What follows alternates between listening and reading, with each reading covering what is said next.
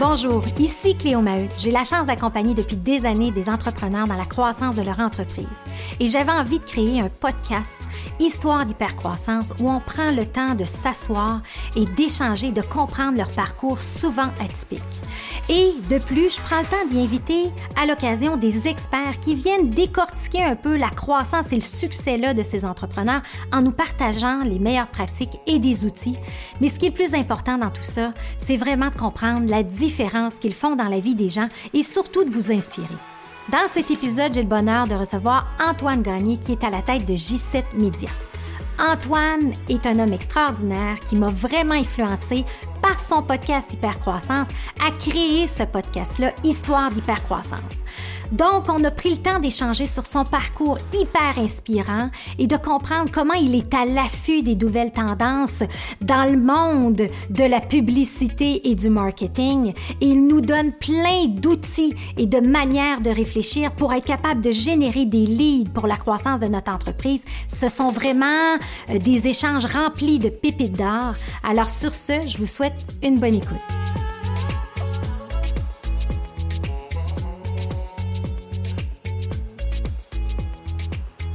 Antoine Gagné de J7 Média, bienvenue. Cléo, merci énormément. Je suis très heureux d'être euh, dans un podcast aujourd'hui, mais en présentiel. C'est rare que ça m'arrive. Très heureux d'être euh, d'être avec toi aujourd'hui. Puis toi, tu es dans la magie du podcast. Écoute, c'est la première fois qu'on se rencontre, mais on se connaît par notre réseau de contacts. Ouais. On a plein de personnes interposées. Et moi, où j'ai eu un coup de cœur pour toi, c'est pour ton podcast Hyper Croissance. OK? Lorsque j'ai voulu partir un podcast, j'ai regardé les podcasts et il y en avait un qui s'appelait Hyper Croissance. Je oh, c'est qui ça? C'est qui ça? J'ai commencé à les écouter j'ai adoré. Je suis tombée en amour avec la façon dont tu interviews. Euh, tu as, une belle, euh, une belle allocution. C'est franc la façon dont tu parles. Donc, très heureuse aujourd'hui d'être dans l'autre chaise et de pouvoir te poser les questions parce que je pense que tu as une bonne connaissance de ça.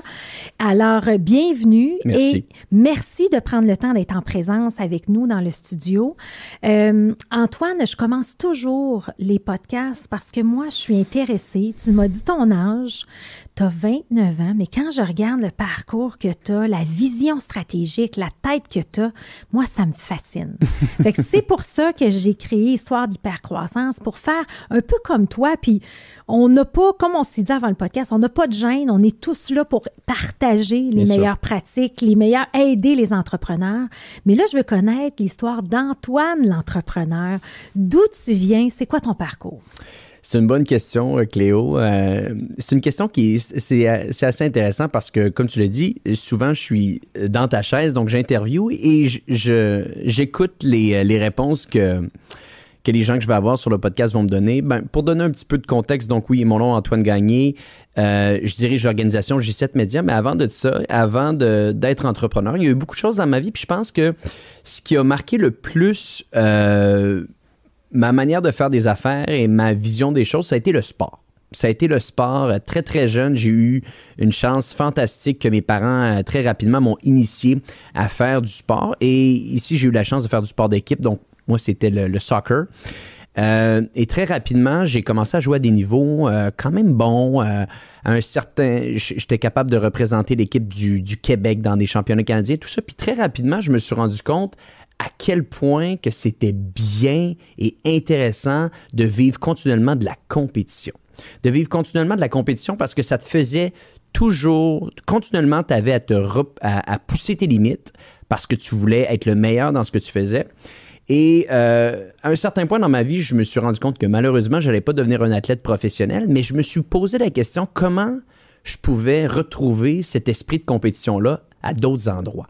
Comment je pouvais continuer à peut-être essayer d'être le meilleur dans ce que je fais, à me battre, entre parenthèses, contre d'autres personnes dans d'autres sphères? Et euh, vers l'âge, je te dirais, euh, Cléo, de 16-17 ans, je suis tombé un petit peu par hasard dans le monde des affaires. Et là, rapidement, je me suis dit, oh, il y a des similitudes excessivement euh, précises avec le sport. Le monde des affaires, c'est la même chose. C'est juste Bon, bien entendu, c'est peut-être pas autant épuisant physiquement, peut-être plus mentalement, euh, mais c'est la même chose. Moi, c'est comme ça que je m'en suis rendu compte. Et là, c'est là que je me suis que, que, je me suis fait la réflexion de, de me dire, je vais absolument faire des affaires pour le reste de ma vie parce que je retrouve cette adrénaline, cette compétition-là. Bien, d'être être entrepreneur, c'est être athlète olympique. C'est ben exactement. Ben, ou, du moins, c'est des, des, comparaisons qu'on se fait un petit peu dans notre tête, euh, parce mm-hmm. qu'à un certain point, il faut que tu prennes euh, mieux soin de ta santé. Euh, faut que tu manges bien. Tu peux pas mettre n'importe quoi dans ton corps. Tu peux pas te coucher à n'importe quelle heure. Si bien entendu, tu veux garder un certain niveau de performance. Donc, quand j'ai trouvé un petit peu mes premiers projets entrepreneuriaux vers 16-17 ans, c'est là que je suis tombé un petit peu dans, la, dans la marmite et je me suis dit, je veux faire ça pour le reste de ma vie parce que c'était la première fois que j'étais capable de toucher à, cet esprit de compétition-là euh, que très jeune, j'ai été capable d'avoir avec le sport. Qu'est-ce que tu faisais? Qu'est-ce que tu faisais, Antoine, à, 16-17 ans, justement? Oui, ben, j'ai été initié euh, par euh, certaines connaissances à l'événementiel. Euh, donc, vers 16-17 ans, c'était vers la, fin de mes études secondaires, le début de mon cégep. J'ai eu la chance d'être initié au, secteur événementiel dans des bars, dans des discothèques. Donc là, mais là, tu n'as pas 18, là. Mais là, j'ai pas 18. mais hein, on dirait que certaines personnes, se ferme un peu les yeux ou pose pas trop de questions. On va dire ça comme ça. Et euh, bon, quand tu as 17 ans, on dirait que c'est un petit peu la tendance de dire est-ce qu'on peut rentrer dans les discothèques, dans les bars et tout ça? Et j'ai eu la chance très rapidement de faire des rencontres avec des propriétaires d'établissements qui, euh, ben, eux, voulaient attirer une clientèle un petit peu plus jeune. On va dire, eux espéraient que ce soit une clientèle de 18 ans et plus. Sensiblement, ça l'était, mais bon. Et euh, j'ai commencé à faire des événements dans deux établissements de la ville de Québec. Je suis quelqu'un de Québec à la base. Et euh, j'avais des événements que je faisais le jeudi soir et un autre événement que je faisais le samedi soir. J'ai fait ça pendant à peu près deux ans de temps. Et mon rôle, spécifiquement, Cléo, était le suivant. J'avais le mandat d'amener des gens dans l'établissement. Et bon, par la suite, ces gens-là allaient consommer. le bar allait euh, faire des recettes avec tout ça. Donc ça, c'était mon mandat. Et ce qui était intéressant, c'est que, bon, on remonte, c'est 2012. Non, excuse-moi, c'est 2011 à peu près, 2011-2012 que je fais ces événements-là. Et euh, ben, pour amener les gens, qu'est-ce que j'utilise? J'utilise les médias sociaux. Donc, euh, à ce moment-là, euh, c'était un petit peu le début, l'avènement de Facebook. Instagram venait toujours, tout juste d'être lancé. Et j'organisais des événements dans les bars. J'utilisais les médias sociaux pour créer un certain bruit autour de ces événements-là. Et tranquillement, il y avait des gens qui venaient à mes événements. Puis bon, j'ai 17 ans, 17, bientôt je vais avoir 18, et je discute et je me fais une expérience avec des propriétaires de bars. Et euh, bon, encore une fois, ça confirme le fait que c'est exactement ce que je veux faire. Je veux faire des affaires. Et euh, le temps passe, les mois passent. Au début, c'est drôle, au début, c'est plaisant, mais à un certain point, c'est épuisant. Et moi, je suis pas tellement euh, quelqu'un qui aime beaucoup sortir. Je suis assez casanier. Et là, à un certain point, à un moment donné, je me dis, bon, comment je peux utiliser les connaissances que je suis en train de me faire en utilisant les médias sociaux pour amener des gens à des événements? Comment je peux utiliser ces connaissances-là pour en faire bénéficier à une clientèle distincte et peut-être faire encore plus d'argent ici? Bon, tu, je commence un peu à penser à ma carrière. Euh, à ce moment-là, je suis pas un grand amoureux de l'école. Euh, je décide, je termine même pas mon cégep à ce moment-là. Euh, et je me pose des questions. Puis, à un moment donné, je pense qu'on est à la fin 2000, on est au, coin 2012, et je pars en voyage avec des amis à Cuba. Et c'est assez intéressant, même assez fascinant, je te dirais, parce que quand je suis arrivé à Cuba, je suis allé là pour une semaine avec mes amis, prendre un petit peu de soleil. Puis un soir, à l'hôtel, je rencontre mon plus gros compétiteur de l'époque. Donc, compétiteur dans le type d'industrie qu'on était, donc c'est pas les, la grosse compétition, mais tout de même. Et lui aussi fait des événements euh, dans les bars. Et on commence à discuter, puis bon, on, se connaît un petit peu. Et on discute de certains projets, puis il me dit Ouais, je suis en train de penser à peut-être euh, utiliser Facebook pour aller aider d'autres entreprises. Puis on boit quelques verres, puis il dit ah, ça pourrait être intéressant, ça pourrait être intéressant. Puis moi, je suis peut-être un petit peu vers la fin de mon amour avec, avec, les événements pour les bars. Bref, on se retrouve, il y a une certaine cohésion qui se fait entre lui et moi. Son nom est Christopher. Et quand je reviens à Québec après le voyage, on se dit, hey, rencontrons-nous, poussons la discussion, poussons la réflexion plus loin même. Puis on se dit, les deux, on connaît les médias sociaux. Allons voir des commerces, allons voir des restaurants et on, va leur proposer d'aller gérer leurs médias sociaux. On a une certaine expérience. on a été capable de faire bouger les gens pour qu'ils viennent à nos événements.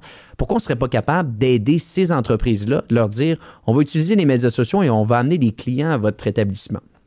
Et ça, ça se fait à Cuba avec mon compétiteur. Bref, je m'attendais pas à ça avec ce voyage-là. Je pensais plus faire, euh, la, fête, faire la fête avec les amis. On l'a fait un peu tout de même là.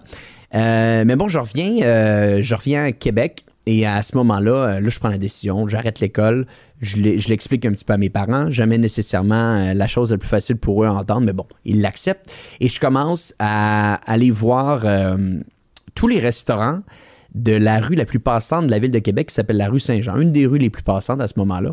Puis je me dis, bon, on va aller leur présenter un peu ce qu'on fait. Pas de logo, rien, pas d'entreprise enregistrée, mais j'ai euh, un certain entre-gens, puis je me suis dit, je vais aller les convaincre. Je cogne à toutes les portes des restaurants, puis en l'espace d'une journée, je signe deux clients avec des contrats qu'on avait imprimés un petit peu sur le côté, puis on avait pris ça au même nom de l'entreprise qu'on avait qui faisait des événements. Bref, c'était tout croche, mais déjà là, on s'était dit, si on cogne aux portes, puis qu'on n'a pas tellement d'expérience, on est capable d'avoir des signatures, on est capable d'avoir de l'argent de ces propriétaires-là, il y a peut-être quelque chose. On signe les contrats, on commence le travail, on n'est pas tellement bon dans ce qu'on fait parce qu'on se rend compte que c'est différent de ce qu'on fait habituellement avec nos événements. Mais tout de même, on sent que si on y met un petit peu d'amour, Cléo, il y a peut-être un coup à jouer ici. Il y a peut-être un coup à jouer de se dire. Ben, puis surtout, j'imagine aussi, il y a comme dix ans, c'était très avant-gardiste.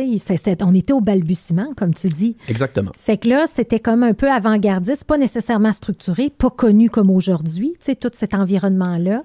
Mais tu sens qu'il y a quelque chose. Vous sentez que vous tenez quelque chose, puis là, on commence à se structurer. Exact. On sent que si, bien entendu, un petit peu de professionnalisme, d'amour qui est mis derrière cette idée-là d'aider ces entreprises-là qui, eux, euh, Facebook, euh, c'est nouveau pour eux. Tu sais, ça faisait quelques années que c'était présent, Facebook. On est en 2012. Facebook a été fondé en 2004, mais tu sais, on est encore quand même dans les premiers balbutiements, comme tu le dis. Donc, on se dit, on va essayer de mettre un petit peu plus de professionnalisme euh, à tout ça. Chose qu'on fait, mais à un certain point, malgré le professionnalisme que tu vas mettre, tu, vas te rendre compte que tu es excessivement incompétent et c'est correct. Et il y a une chose que je me suis, euh, que je me suis fait dire par un client euh, au, départ. Il, m'avait dit, puis ça, ça m'a marqué toute ma vie, puis je le répète à tous les gens qui se lancent. Il dit ton plus grand avantage aujourd'hui, c'est ton inexpérience. Ton plus grand avantage aujourd'hui, c'est ton inexpérience. Et bien entendu, quand il dit ça sur le moment, tu t'en rends pas compte. Tu, tu comprends pas ce que ça veut dire. Mais avec du recul, tu te rends compte à quel point que ton inexpérience t'a aidé à pouvoir bâtir cette entreprise-là parce que si tu savais ce qui allait se dérouler, tu l'aurais jamais fait. Si tu avais eu l'expérience de comprendre tout ce qui allait se dérouler, tu l'aurais jamais fait. Mais vu que tu avais cette inexpérience-là, te foncer, tête baissée, puis par la suite, ben contré, euh, les obstacles. Puis il y a une certaine, en fait, inexpérience et innocence. Exactement. C'est ça, une naïveté que tu as le goût de foncer. Alors là, vous foncez là-dedans et euh, il y a une évolution du modèle d'affaires qui se passe. Il y a une évolution du modèle d'affaires. Donc, si, mettons, je, te ramène l'entreprise, euh, donner quelques dates à ton audience aujourd'hui, organisation qui a été fondée après une bonne marche sur la rue Saint-Jean et quelques coups de porte. On signe nos premiers clients mars 2012, organisation qui commence à se professionnaliser un petit peu plus aux années 2013. En 2013, on prend la décision d'avoir notre premier bureau dans la ville de Québec, premier employé. Donc là, on, pense qu'on est des, des hommes d'affaires puis qu'on sait un petit peu comment tout ça fonctionne. On arrive à fin 2013, on se rend compte qu'on dépense plus d'argent qu'on en fait et qu'il n'y a pas assez d'argent dans le compte de banque et qu'on n'a pas payé nos retenues à la source sur nos salaires parce qu'on savait pas c'était quoi des retenues à la source. Bref, ça te montre un petit peu le chaos. Et euh, ben, j'avais pas de capital à ce moment-là et mon partenaire non plus n'avait pas de capital. Donc, on était dans une situation sensiblement critique, comme beaucoup d'entrepreneurs d'ailleurs à leur départ. Et là, je prends la décision euh, à ce moment-là de dire ben, c'est mathématique, on peut plus continuer à payer les employés, tout ça. Donc, on, met la clé de notre bureau de Québec. Et là, c'est assez, assez exceptionnel parce qu'en l'espace de 48 heures, on a, on a renvoyé tous nos employés, il y en avait deux, euh, de la ville de Québec. On ferme le bureau de la ville de, Québec, puis je dis parfait, je déménage à Montréal. je vais aller voir ce qui se déroule à Montréal. Habituellement, il y a plus... Euh, un bassin plus large. Un bassin plus large, plus d'opportunités, bref. Euh, Et je prends mon auto, et ça, je, je vais m'en rappeler toute ma vie parce qu'en l'espace de 48 heures, on, on, renvoie les employés, on ferme le bureau. Je prends ma voiture, si l'hiver, grosse tempête de neige. je prends ma voiture, je m'en vais à Montréal, je fais un énorme accident. Oh. Un gros accident qui, euh, avec du recul, j'ai été, j'ai eu une chance inouïe. Une chance inouïe de pas, euh, de pas, pas mourir littéralement sur le champ. Finalement, il n'y a pas eu de blessés dans tout ça, mais j'ai fait, euh, en tout cas, un gros accident. ma voiture a été perte totale. Et je vais, m'en rappeler toute ma vie, ce moment-là. C'est décembre 2013. Donc, pas tellement, pas tellement longtemps avant Noël. Puis je me retrouve vraiment au milieu de l'autoroute 20 entre Québec et Montréal. Je me dis, en l'espace de quelques jours, j'ai plus de bureau, j'ai plus d'employés, j'ai plus de voiture. Euh, oh, OK. C'est quoi le message? C'est wake up call là. Euh, est-ce qu'il te manque est-ce qu'il te manque des connaissances? Est-ce qu'il te manque de l'information? Est-ce que tu es en train de faire une belle connerie d'essayer de, faire des affaires quand tu n'as même pas terminé l'école, tout ça? Et là, tu as plein de questionnements, plein de réflexions à ce moment-là qui te passent par la tête. finalement, je me fais euh, transporter à Montréal euh, par le remorqueur. Et là, j'arrive et je me dis, bon, là, tu peux pas être plus bas. Qu'est-ce que tu apprends de tout ça? Et qu'est-ce que tu apprends de tout ça? Comment tu peux essayer de te professionnaliser euh, dans tout ça? Et c'est là euh, que, au lieu de, de, uniquement foncer sans, réfléchir, je, me suis dit, bon, je l'ai assez fait là, pendant deux ans. On va, essayer de on va essayer de changer tout ça. On va essayer de réfléchir avant de foncer cette fois-ci. Puis là, tranquillement, je me suis fait la tête sur des états financiers, les chiffres, les retenues à la source. Euh, bon, je veux dire, le, la fondation. C'est ça, l'éducation par rapport au monde des affaires pour peut-être relancer quelque chose. Exact. Parce que le monde des affaires, c'est pas juste essayer de signer des clients, il faut essayer de structurer une entreprise aussi. Euh, puis c'est à partir de là que là, OK, en 2014, 2015, 2016, là, on commence à voir, et l'organisation à ce moment-là se nomme euh, Jour 7 Communication. Et de 2014 à 2016, l'entreprise, à ce moment-là, commence à avoir un certain professionnalisme. On a des employés, on paye nos retenues à la source, euh, on a un loyer à Montréal, on a des bons clients. Bref, un certain chiffre d'affaires qui se crée. Et à ce moment-là, ce qu'on fait, c'est de la gestion de médias sociaux. Donc, on crée du contenu pour des restaurants sur les médias sociaux. On fait ça de 2014 à 2016. Euh, on atteint à peu près peut-être un demi-million de chiffre d'affaires. Donc, une entreprise qui est correcte.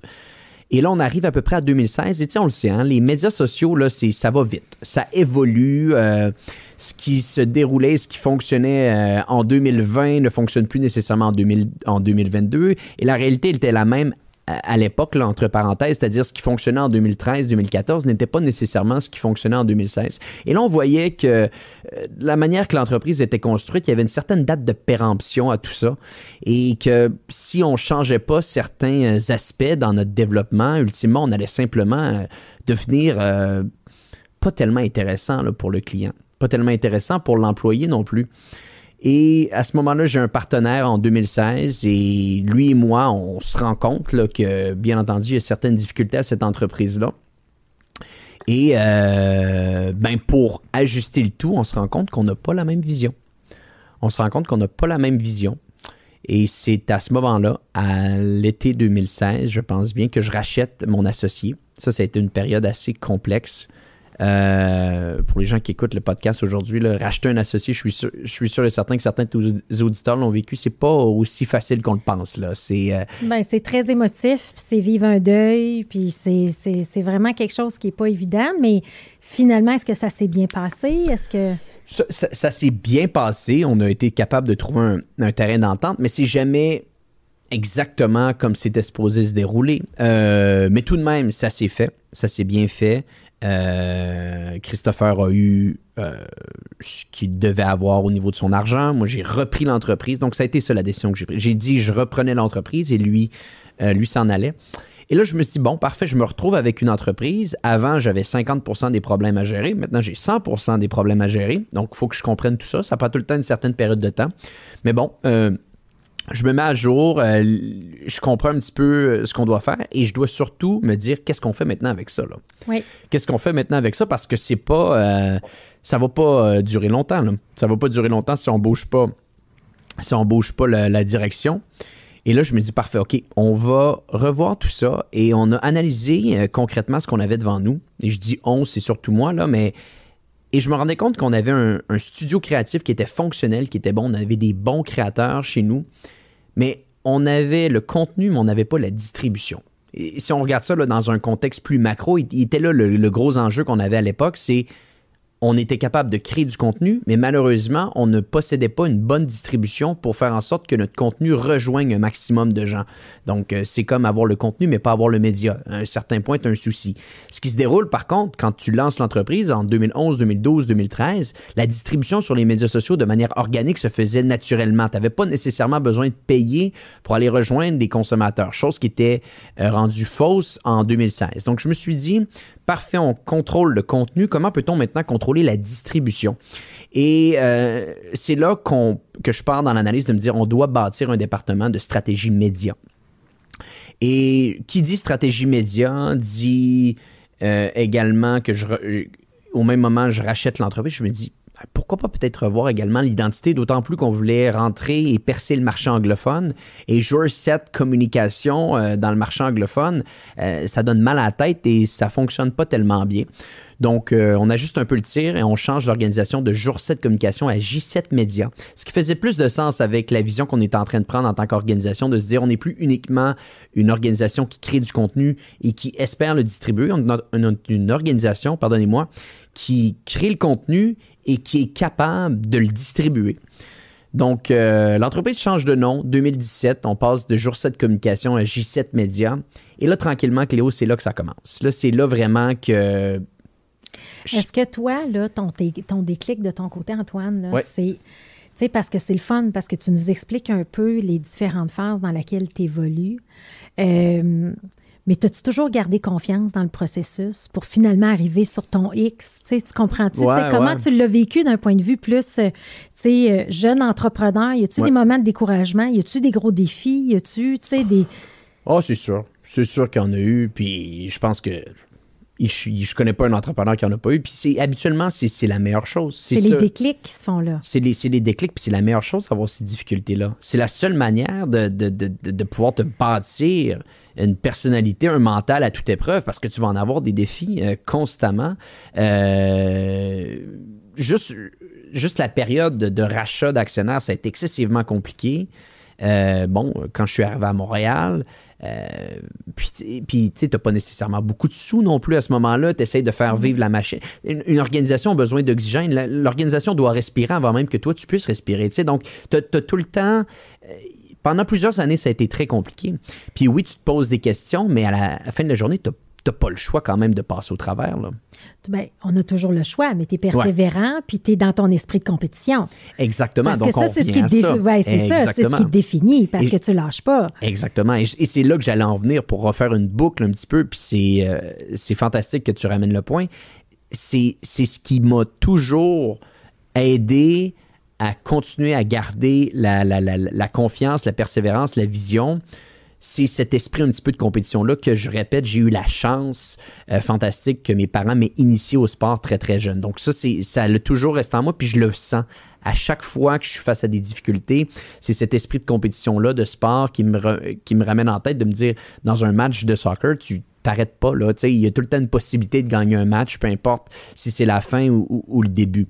Donc ça, ça m'a grandement aidé. Puis aussi très rapidement, quand tu vois ces, problématiques-là, ben, à un moment donné, tu te rends compte que, tu une problématique, euh, ça, ça a une connotation qui est négative. Hein? Ça a une connotation qui est négative. Le mot problème, là, ça a une connotation qui est négative. Puis à un moment donné, je me suis juste dit, je vais enlever le mot problème de mon vocabulaire et je vais le transformer par le mot enjeu. Ça paraît anodin, mais un enjeu, automatiquement, on dirait que tu pars En mode solution. en mode solution, exact. Puis c'est, garde, c'est égal. là. La partie commence, c'est 0-0. Problème, on dirait que tu perds déjà 1 ou 2-0. tu sais. Donc, euh, j'ai, enlevé ça de mon vocabulaire, puis j'ai amené ça également dans mon orga- organisation que on n'utilise jamais le terme problème, on utilise le terme enjeu, défi.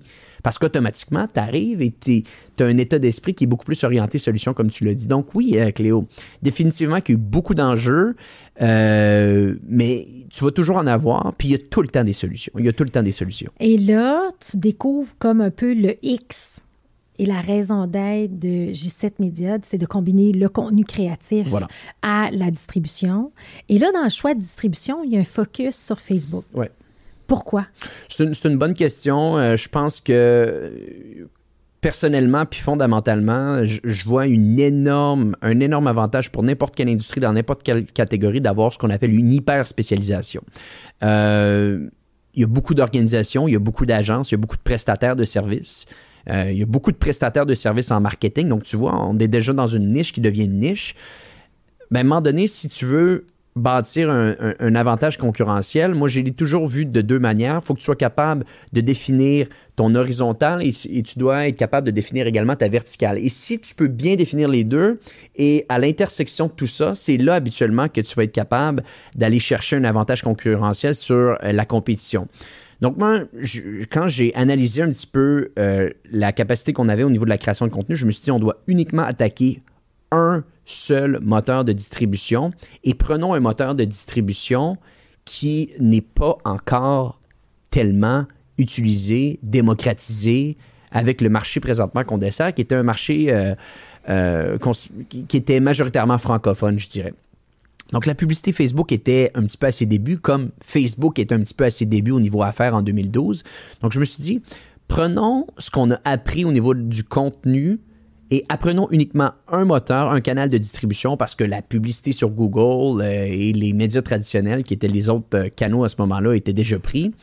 Et dans quelques années, on va bénéficier de ça. Et comme de fait, euh, de 2017-2018, il n'y avait pas tellement une demande spécifique pour de la publicité Facebook, mais tranquillement, ça l'a augmenté. Ça l'a augmenté. Donc, en ayant pris une spécialisation beaucoup plus tôt dans le processus, ça nous a aidé à tranquillement pouvoir prendre des parts de marché. Et vous êtes une des premières entreprises canadiennes aussi à avoir eu la certification. je ne connais pas ce domaine-là, mais... Bon, en étant excessivement spécialisé, ça nous a donné la chance d'avoir beaucoup de clients, de gérer beaucoup de budget assez rapidement. Puis oui, effectivement, en 2018, Facebook ont lancé leur programme euh, Marketing Partner. Puis on a fait partie des 30 premières agences au monde à, recevoir ce badge-là parce qu'on était déjà euh, vraiment 100% orienté là-dedans et ça nous a permis également de développer un beau partenariat avec Facebook, Meta depuis.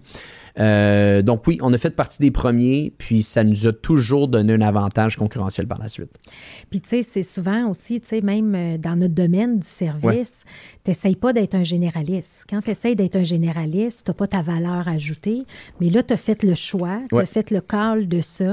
Mais là, comment tu gères ça? Puis là, moi, je me mets quelqu'un d'externe qui n'est pas, qui est pas dans ce domaine-là du tout.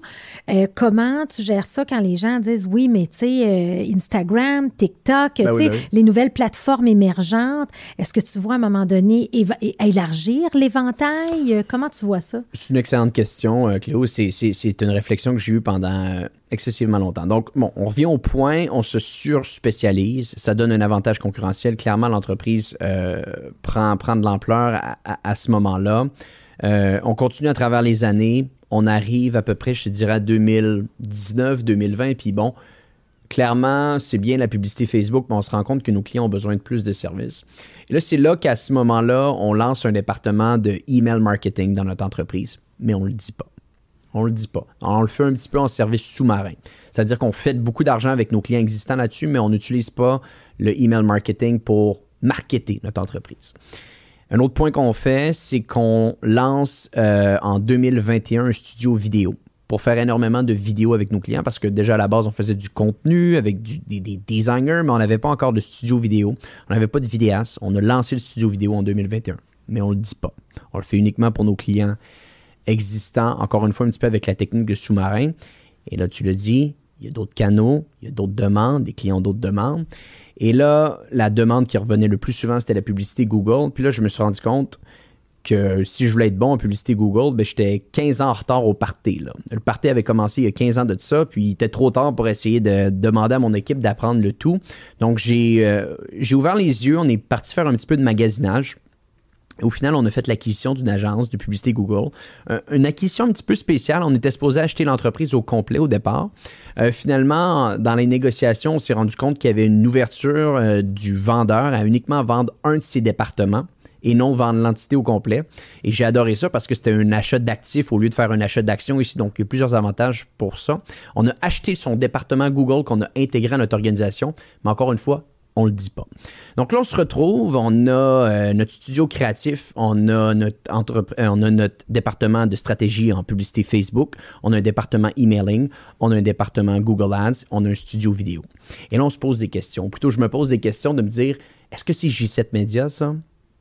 Et si je commence à dire à tout le monde qu'on fait tout, est-ce qu'on perd pas un petit peu notre surspécialisation? Est-ce que tous les soucis, parce qu'il faut le dire, Facebook a eu beaucoup de soucis dans les dernières années, euh, pas mal certain que vous avez vu des articles dans les journaux qui sont sortis à ce niveau-là. Il y a eu également des changements dans l'écosystème publicitaire. Est-ce que c'est le temps de changer la vision et la mission de G7? Et moi, j'avais appris un, terme en marketing dans le passé qui, qui m'a totalement fasciné puis que je trouve tellement vrai. Le remplacement, c'est bien meilleur que l'amélioration. OK? es bien mieux de remplacer quelque chose que d'essayer de changer ou d'améliorer quelque chose parce que ça va prendre juste trop de temps. Et si je l'amène dans le dans, dans, dans, dans J7 Media, changer la vision et la structure et le positionnement de J7 va être beaucoup plus compliqué que uniquement de lancer une nouvelle entité. Et là, c'est là que je me pose la question, je me dis, OK, on va faire les choses différemment. Au lieu de changer les services de J7, on va simplement créer une autre entité. Donc, on garde J7, 100% une entreprise de publicité Facebook et tous les autres services que j'ai mentionnés un petit peu euh, préalablement, on les intègre dans une autre entité. Une autre entité qui euh, a vu le jour il y a quelques mois de ça officiellement et il y a peut-être à peu près huit mois de ça officieusement avec euh, le volet administratif qui s'appelle Pure Commerce. Donc, Pure Commerce, est une entreprise 100%, est une agence de publicité 100% pour les boutiques en ligne. Parce que je te parlais un petit peu plus tôt, Cléo, de euh, l'horizontale et la verticale. L'horizontale, c'est ton offre de service, ou plutôt ton service, et la verticale, c'est le client que tu desserres. Et le client qu'on dessert à 85-90% du temps dans notre organisation est la boutique en ligne. Donc, tous les autres services qu'on est allé, est allé greffer à notre organisation principale étaient continuellement orientés autour de la demande persistante de ces boutiques en ligne-là. Donc, on s'est dit, gardons J7 Media positionnement 100% publicité Facebook et créons une autre entité qui, elle, va être 100% boutique en ligne avec tous les services qu'une boutique en ligne a besoin. L'administration est gérée par les, mêmes personnes. C'est deux Inc., mais je suis actionnaire euh, des, deux entités, ça change absolument rien. Mais dans un positionnement, le remplacement est beaucoup meilleur, selon moi, que l'amélioration. Et comme ça, tu gardes un positionnement qui est clair dans les deux côtés. Et à travers le temps, un peut nourrir l'autre. Donc, c'est comme ça que je réponds un petit peu à ta question de dire est-ce qu'il y a d'autres services que tes clients ont besoin? On a eu cette réflexion-là, puis c'est comme ça qu'on s'y est pris. OK. Fait que ça, c'est le fun. Fait que tu es toujours en mode évolutif du modèle d'affaires pour t'adapter et tout.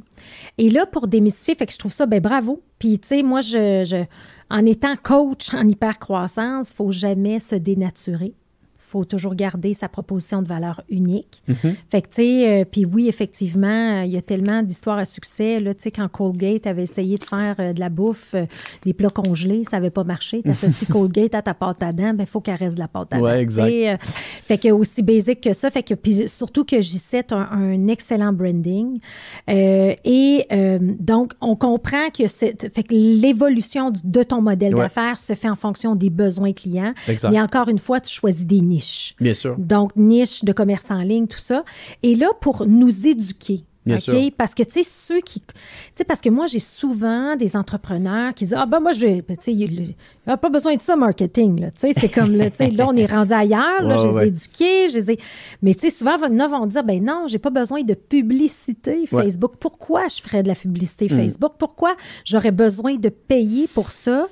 Alors que je vois des entreprises d'Amotech, mon conjoint, comme tu as, interviewé, euh, tu sais, euh, investit énormément dans son marketing et va aller chercher avant, avant, avant de faire ces investissements-là, un, un, show qui allait aux États-Unis, je lui générais 250 leads. Ben aujourd'hui, ces investissements marketing vont lui permettre de générer 600 leads par mois ça naît de l'hypercroissance. Ben oui. Puis toi, c'est exactement ce dans quoi tu te mhm. spécialises. Mhm. Tu as tes propres piliers d'hypercroissance, mais d'un point de vue modèle d'affaires et, notoriété. Fait éduque-nous de, ta vision comme ça de, de l'hypercroissance, mais d'un point de vue marketing ciblé. Ouais, ben je pense que si on veut essayer de rendre ça excessivement simple pour, pour l'audience aujourd'hui, la, publicité, c'est uniquement de mettre de l'huile sur le feu. Hein? C'est de l'amplification euh, d'un message déjà existant. Et ça, c'est la plus grosse erreur que je vois pour la majeure partie des entreprises, c'est qu'on le voit à l'envers. On veut faire de la publicité avant d'avoir construit un message qui est fort. Tu sais. Euh, on revient ou de se comprendre. Moi, excuse-moi, je t'arrête, mais ou de se comprendre. C'est que des fois, on veut faire de la publicité pour comme apprendre à se découvrir. Tu sais. Mais si tu te connais pas quand même, que tu rencontres le gars puis tu fais du speed dating, là, euh, tu sais-tu si c'est le bon gars ou pas, si tu sais pas t'es qui puis qu'est-ce que tu veux. Fait que je veux juste faire ça, c'est tellement important. Fait que je te laisse continuer. Ben, c'est un un très bon point. Et puis, puis je pense que c'est ce qui se déroule un peu, c'est qu'on on pense des fois que la publicité peut être un, un, peu un plaster à certains de nos problèmes, mais ce n'est pas. C'est, euh, la, publicité, c'est la dernière chose qu'on doit faire dans un, dans, un, dans, un, dans un plan marketing, dans un plan de communication. La chose la plus importante, c'est de définir un message, définir une approche, définir une offre, penser, à son mécanisme de commercialisation et à la fin de tout ça, amplifier le message, amplifier le mécanisme de commercialisation avec la publicité. OK? Donc, la question maintenant de se dire, c'est quoi la pub? Comment ça peut nous aider? Bien, à un certain point, n'importe quelle entreprise va atteindre un, niveau où est-ce que sa clientèle, son recrutement, des fois des entreprises qui font de la publicité pour aller chercher du recrutement, tu atteins un plateau tu atteins un plateau que tu n'es pas capable d'aller chercher une masse critique de plus. Euh, tu atteins peut-être même un plateau euh, au niveau d'une de, de tes offres de service et tu veux aller essayer de développer une autre offre de service. Et quand tu atteins ce plateau-là, ben, comment tu passes à travers ce plateau-là? Ben, tu essaies d'aller augmenter le nombre de personnes qui vont te connaître. Et la meilleure manière de le faire, c'est de la publicité, si bien entendu tu as un bon message. L'avantage maintenant de cette publicité-là au niveau numérique est la capacité de la modifier et de l'éditer en temps réel. Moi, j'ai la chance d'être dans le modèle, dans le volet publicitaire depuis mon tout jeune âge parce que mon père a travaillé 17 ans chez Cossette, euh, qui est une des plus grosses firmes de marketing au Canada. Ma sœur, qui travaille maintenant avec moi, a travaillé à peu près 10 ans chez Cossette. Donc, des soupers de famille, là, de la publicité, on en parlait beaucoup. Et mon père me disait toujours, ben nous, euh, quand on faisait des campagnes euh, d'imprimés dans le temps, il fallait se reviser parce que quand on finissait l'imprimer, puis s'il y avait une petite erreur, ben fallait tout réimprimer la campagne de A à Z, puis ça coûtait très cher. Nous, il y a une petite erreur sur la publicité Facebook, on la ferme puis on la relance le lendemain. OK? Donc, ça, c'est l'image que je pense ton audience aujourd'hui doit être capable de comprendre. C'est de se dire, si j'ai un message qui est excessivement fort, qui peut être qui, mérite d'être entendu, et la plupart des entrepreneurs à succès ont un message qui est fort, surtout les entreprises qui veulent faire de l'hypercroissance. Mais si vous avez atteint un plateau, oui. que vous n'arrivez pas à aller chercher cette nouvelle masse critique-là, pour faire en sorte que l'entreprise ait un petit peu plus d'oxygène, c'est là que c'est le temps de penser à la publicité. Encore une fois, si le message est bien défini.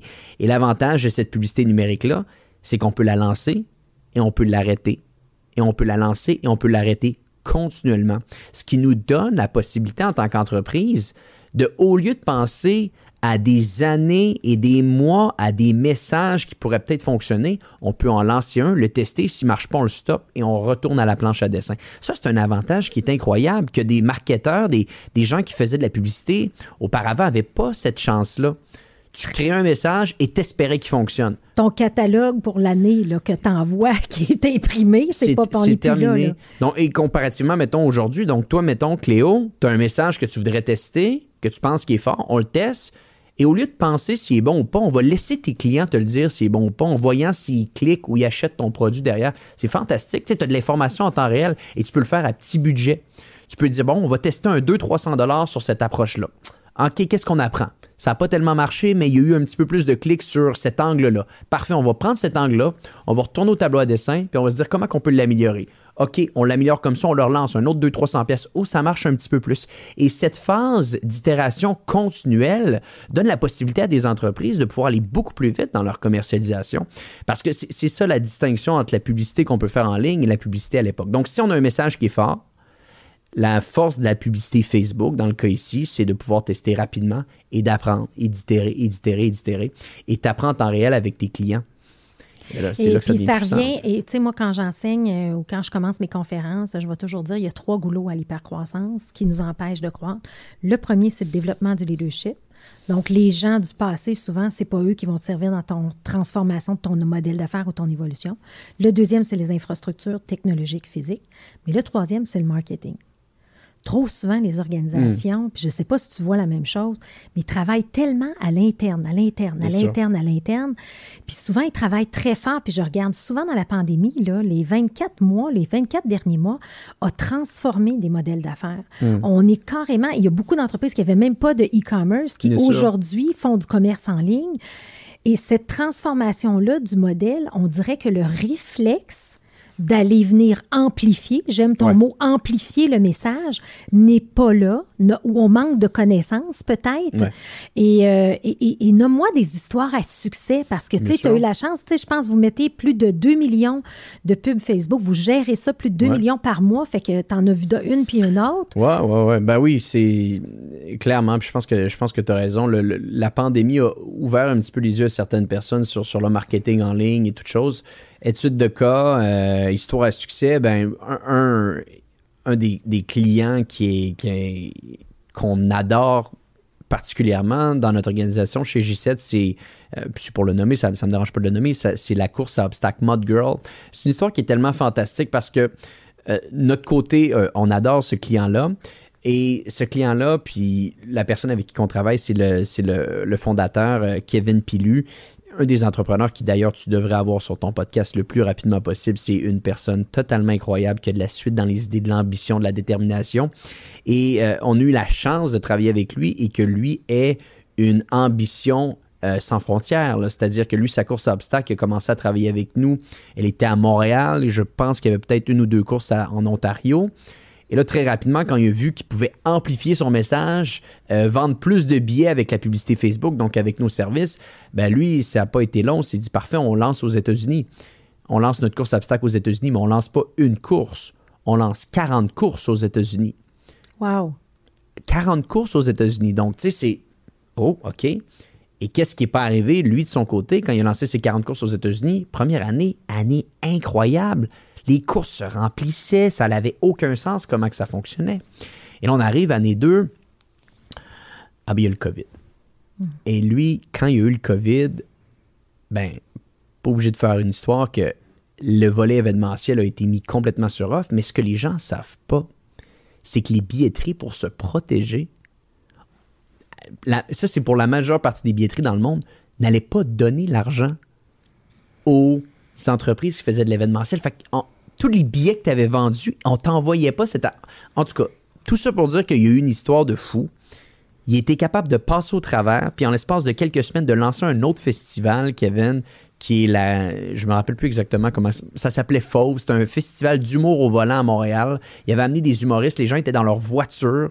Ils écoutaient le- les, les shows d'humoristes. Encore une fois, on l'a aidé pour sa commercialisation. Il était capable de passer à travers la COVID. Bref, il a relancé les États-Unis. Ça a fonctionné. Et à la suite, dans les idées, on a lancé la France. Et là, c'est notre, plus gros client depuis 3-4 ans. De ça maintenant, la course à obstacle Mud Girl. Et, je trouve tellement que c'est une belle histoire parce que ça mixe exactement le mot qu'on voit ici, hyper croissance. Il est parti d'une course à Montréal, d'une course en Ontario, à 40 courses aux États-Unis, une dizaine de courses en Europe. Il lance l'Australie l'année prochaine, euh, l'Angleterre ensuite. Donc, une belle histoire d'hyper croissance. Autant d'investissements médias massifs en publicité que, euh, bien entendu, des courses remplies partout à travers le monde. Euh, c'est- c'est- ça va toujours être le client qui, qui, qui me marque le plus l'esprit, définitivement. Puis tout ça géré de Montréal avec ton équipe. right? Exact, exactement. Ben oui. C'est Fait qu'il y a beauté, potentiel aussi, c'est ça, c'est le, le fameux potentiel de l'international dans ce contexte-là. Exporter ses idées Exact. exact. avec uniquement un moteur publicitaire qui peut te permettre de cibler n'importe qui, n'importe où dans le monde. C'est ça la force du marketing numérique. En plus de tout ce concept d'itération-là continuelle, on peut lancer, Cléo, aujourd'hui une publicité pour toi qui va cibler les gens euh, en Australie, qui va... Et on est capable de faire des ventes à l'international jour 1. C'est ça la beauté de tout ça, tu comparativement à si on se remonte il y a 30-40 ans, auparavant, si on veut faire une course euh, à obstacle en Europe et qu'on vit à Montréal, bonne chance, là. Bonne Oui. chance, tu sais. Il faut, faut engager une firme sur place qui va faire de l'imprimé. Qui... Bon, le jeu est différent. Maintenant, ça peut aller vite.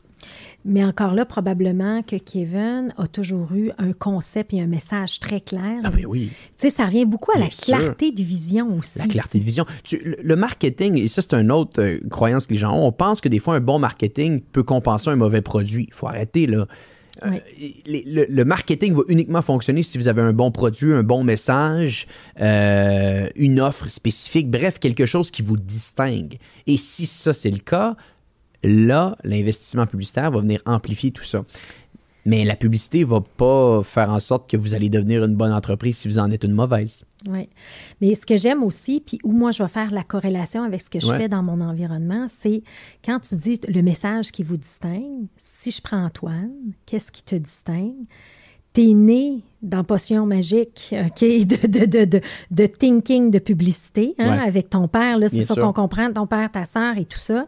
Tu as commencé l'événementiel, mais toujours avec Facebook quand tu étais jeune. Donc, tu as pris des certains moments de réflexion à travers des obstacles que tu as vécu, des grands défis, des grands enjeux. Et là, tu as compris, tu as dit, ben, regarde, moi, ce qui me distingue, c'est cette connaissance-là.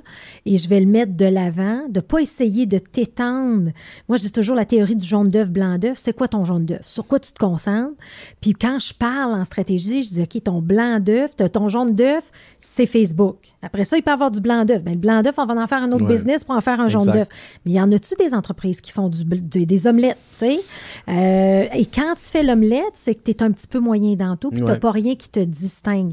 Mais j'invite les gens, puis dis-moi si ça fait du sens pour toi de réfléchir à leur ADN, de regarder les parcours qu'on est en train d'exprimer ici à travers l'histoire mm. croissante, à travers ton podcast à toi, c'est de comprendre l'espèce de de trend, la tendance de, ta vie, de ce qui te passionne, de ce qui t'allume, de rester sur ce X-là, mais de décider de le faire extrêmement bien, puis de dire je vais être le meilleur au monde, je vais être le meilleur au Canada. Ah, définitivement. Puis euh, c'est tellement vrai ce que tu dis. Il y a, une. Euh, l'avantage de, la spécialisation, euh, les avantages sont, sont incroyables si tu te prêtes au jeu pour vrai pendant un certain temps.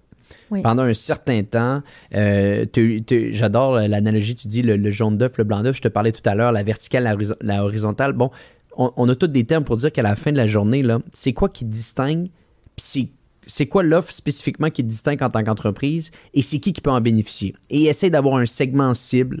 Et quand tu peux avoir ça en tête, ben, tu vas te rendre compte qu'à chaque fois que tu parles à ces gens, de un, quand tu vas comprendre ça, tu vas te rendre compte que ton message devient beaucoup plus clair. Et quand ton message devient beaucoup plus clair, ben, automatiquement, les gens avec qui tu veux travailler vont comprendre ce message-là. Et là, c'est là que tu as continuellement un avantage concurrentiel parce que quand tu arrives sur un appel d'offres ou pour essayer d'avoir un client, ben le client va toujours te choisir toi parce que tu réponds exactement à son besoin en temps réel. Et là, tu gagnes.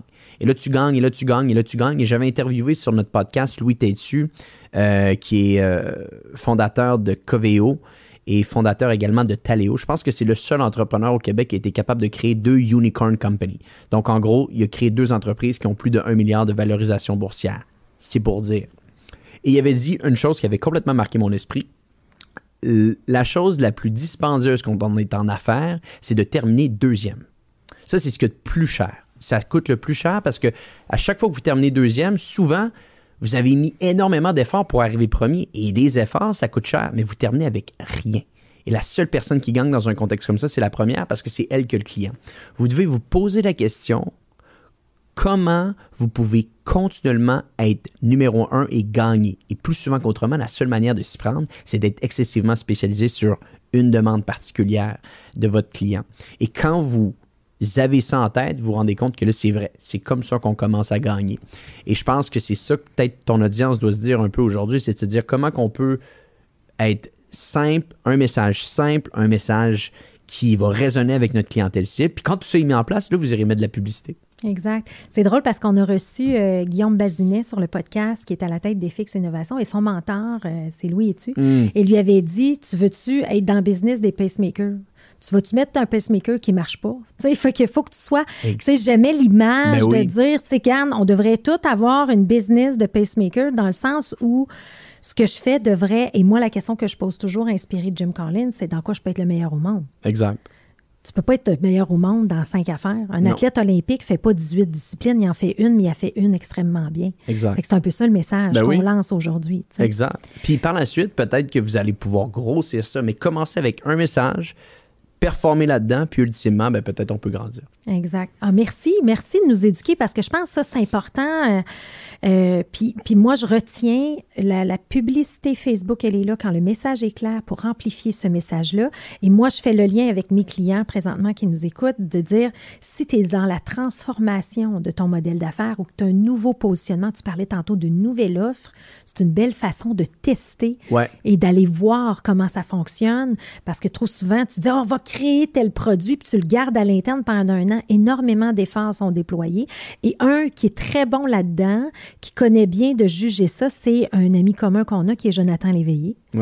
Lui, dans son modèle, hein, son Berrycast, il est capable d'avoir euh, ses offres, puis après ça, il les teste sur leur marché, il les amène. Fait que c'est pas d'attendre non plus que ce soit parfait, mais comme tu dis, on a la chance d'aller voir la réaction par rapport à ça sans dire qu'on attend que ce soit parfait. Mieux vaut fait que parfait. Puis euh, euh, effectivement, c'est exactement ça. Donc, un bon message, mais juste un bon message, commencer à mettre un petit peu de publicité et en ayant un bon message avec un peu de publicité, ça va devenir ultimement un très bon message et c'est là que ça va fonctionner. C'est là qu'on vit l'hypercroissance, mais d'un point de vue. Exactement, exactement. Et, euh, et, écoute, je, tu animes, Antoine, trois podcasts. Ouais. J'aimerais, et tu connais cet univers-là. Moi, tu m'as beaucoup inspiré. Je me rappelle toutes euh, mes plates-bandes, je les écoutais avec toi. Là, je jouais dans mes fleurs, puis j'écoutais Antoine. J'ai adoré ça. Mais explique-moi un peu cet univers-là aussi, parce que tu as été une inspiration pour moi, mais peut-être qu'on peut aussi également inspirer d'autres gens qui, qui peut-être s'intéressent à ça, euh, qui veulent en comprendre plus. Donc là, explique-nous tes trois podcasts, puis un peu comment tu vois ça, cet univers-là. Oui. Euh, bon, donc oui, il y a trois podcasts. Il y a le podcast euh, Hypercroissance, le podcast Social Selling et le podcast Commercialite. Donc peut-être quelques points pour ça. On, a parlé plutôt aujourd'hui d'avoir un bon message et ultimement de l'amplifier. C'est la même chose avec le podcasting. C'est un, moteur de distribution. Hein. Le podcasting, un moteur de distribution qui est puissant parce que c'est audio. Et audio, comparativement à d'autres types de contenus, la force qu'on a, c'est qu'on a l'impression qu'on connaît la personne avant même de l'avoir rencontrée parce que tu l'écoutes, il rentre dans ton quotidien et euh, c'est très très puissant le podcasting. Euh, donc, mais encore une fois, ils, te font un bon message. Donc, il y a ces trois podcasts-là qui sont euh, faits. Le, le podcast Hypercroissance sort le lundi, le podcast Commercialite sort le mardi, le podcast Social Selling sort le mercredi et vendredi. Donc, il y a juste le jeudi qui nous en manque un, puis des fois, on essaie d'en mettre un avec un Hypercroissance. Et ce qui est, dans la manière qu'on a euh, qu'on a analysé le, podcasting, c'est très simple, c'est qu'on on a commencé avec le, podcast Hypercroissance en 2018. On a fait plusieurs épisodes, puis à un moment donné, on s'est rendu compte qu'on devait accélérer la fréquence pour avoir un impact. On en discutait un petit peu avant l'entretien qu'on fait aujourd'hui. Et là, on a commencé à avoir une certaine traction avec ce podcast-là, mais il n'était pas relié à ce qu'on faisait. C'est un podcast qui est très business-oriented. Euh, le, podcast Hypercroissance. Et là, ça, c'était bien, il y avait des gens qui l'écoutaient, mais c'était pas exactement construit pour aller générer de la clientèle. C'est là qu'on s'est assis, on s'est dit, parfait. On va se faire une vraie approche marketing dans tout ça. Et là, on a analysé c'était qui le persona cible chez J7, avec qui qu'on voulait travailler. Et il y a trois personnes cibles. Il y a euh, le dirigeant d'entreprise qui peut clairement vouloir travailler avec nous. Il y a le, et pardonnez-moi l'anglicisme, ce qu'on appelle le media buyer, donc l'acheteur média dans une organisation, l'acheteur média qui va investir en publicité Facebook. Lui, c'est notre client cible parce que c'est souvent lui qui va être un petit peu l'avocat de notre organisation pour que l'entreprise travaille avec nous. Et le dernier client cible, c'est le directeur marketing d'une organisation, d'une boutique en ligne, en, en l'occurrence ici. Et là, on s'est dit, parfait. On a ces trois personnes-là et on doit s'assurer que notre message passe à ces trois personnes-là tout en étant excessivement spécialisé. On revient à ce contexte de spécialisation-là. Donc là, on s'est dit parfait, hyper-croissance, sans qu'on s'en rende compte, parle au chef, au propriétaire d'entreprise. C'est bien. Mais c'est pas assez. Il faut qu'on ait des, des, contenus pour les deux autres personnes. On crée social selling. On va parler au media buyer ici, à l'acheteur média, avec notre contenu qui va sortir à chaque semaine.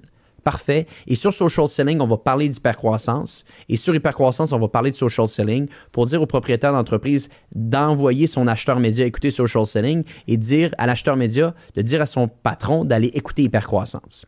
Et parce que social selling est un podcast de publicité Facebook. Et là, on regardait ça, on s'est dit, ah, il nous manque un truc. Il nous manque le podcast pour le directeur marketing d'une boutique en ligne. Et là, c'est là qu'on a lancé le podcast Commerce Elite, qui est un podcast 100% orienté pour les boutiques en ligne avec un message orienté pour le directeur marketing. Et encore une fois, même stratégie. On utilise Hypercroissance pour envoyer les gens sur Commerce Elite et Commerce Elite pour envoyer sur Hypercroissance et Social Selling. Tu et là, crées un écosystème à travers ta proposition de valeur. Exact. Ce que j'appelle un media network.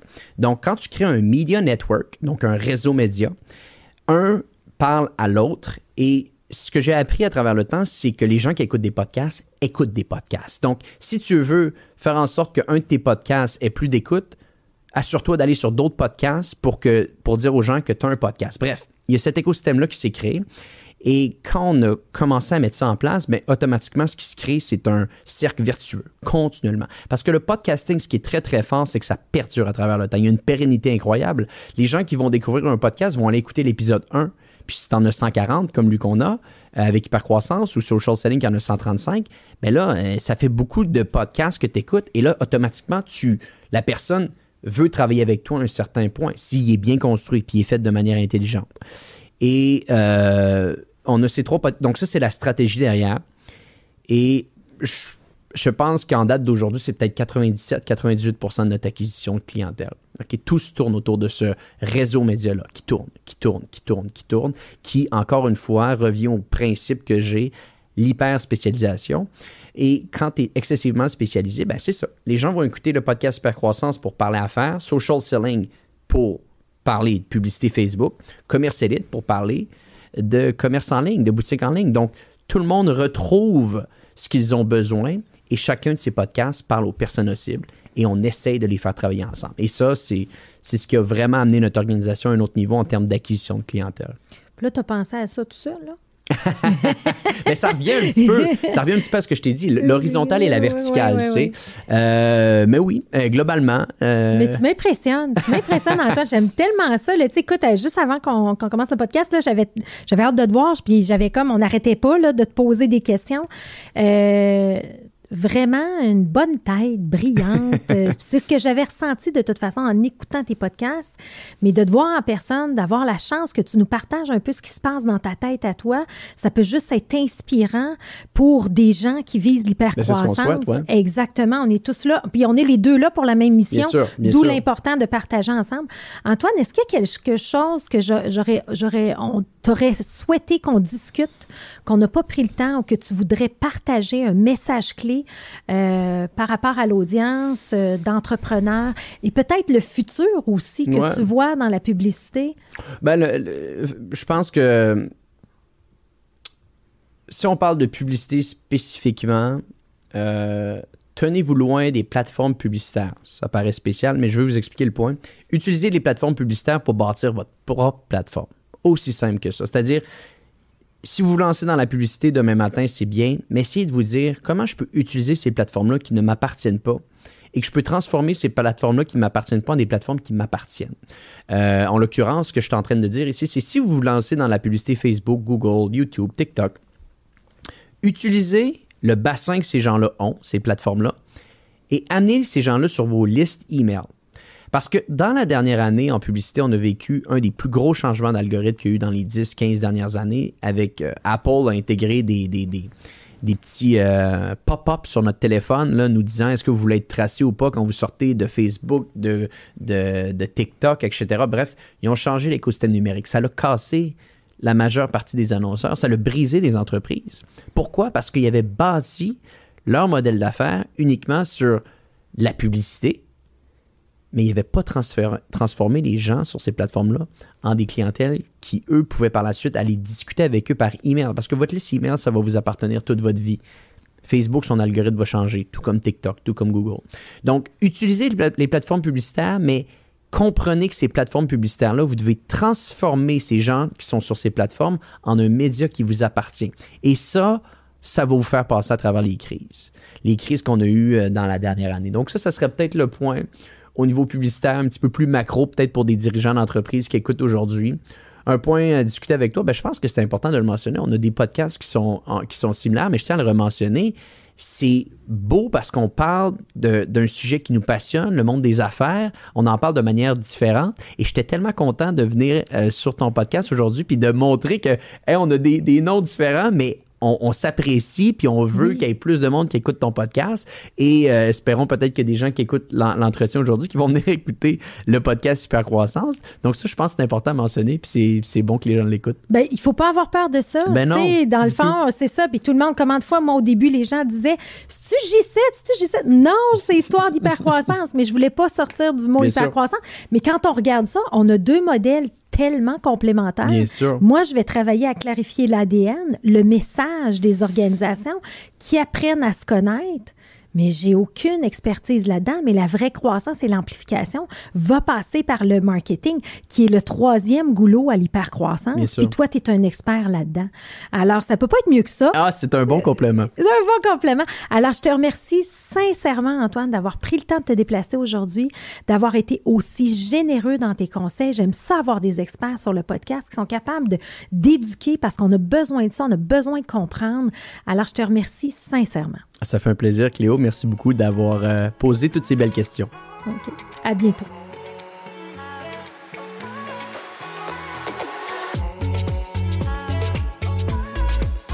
À noter que tous les épisodes sont disponibles en format audio sur les principales plateformes de podcast et aussi disponibles en format vidéo sur YouTube.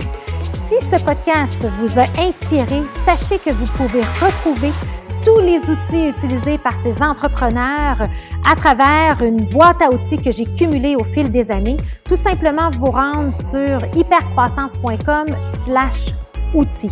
Pour en savoir plus sur Hypercroissance, n'hésitez pas à nous suivre sur les réseaux sociaux. On partage une panoplie d'informations, d'articles, d'outils pour vous aider dans votre croissance sur les réseaux sociaux. Et si ce podcast vous a plu, ben, je vous invite à le partager avec quelqu'un à qui ça pourrait être utile. Merci et à bientôt.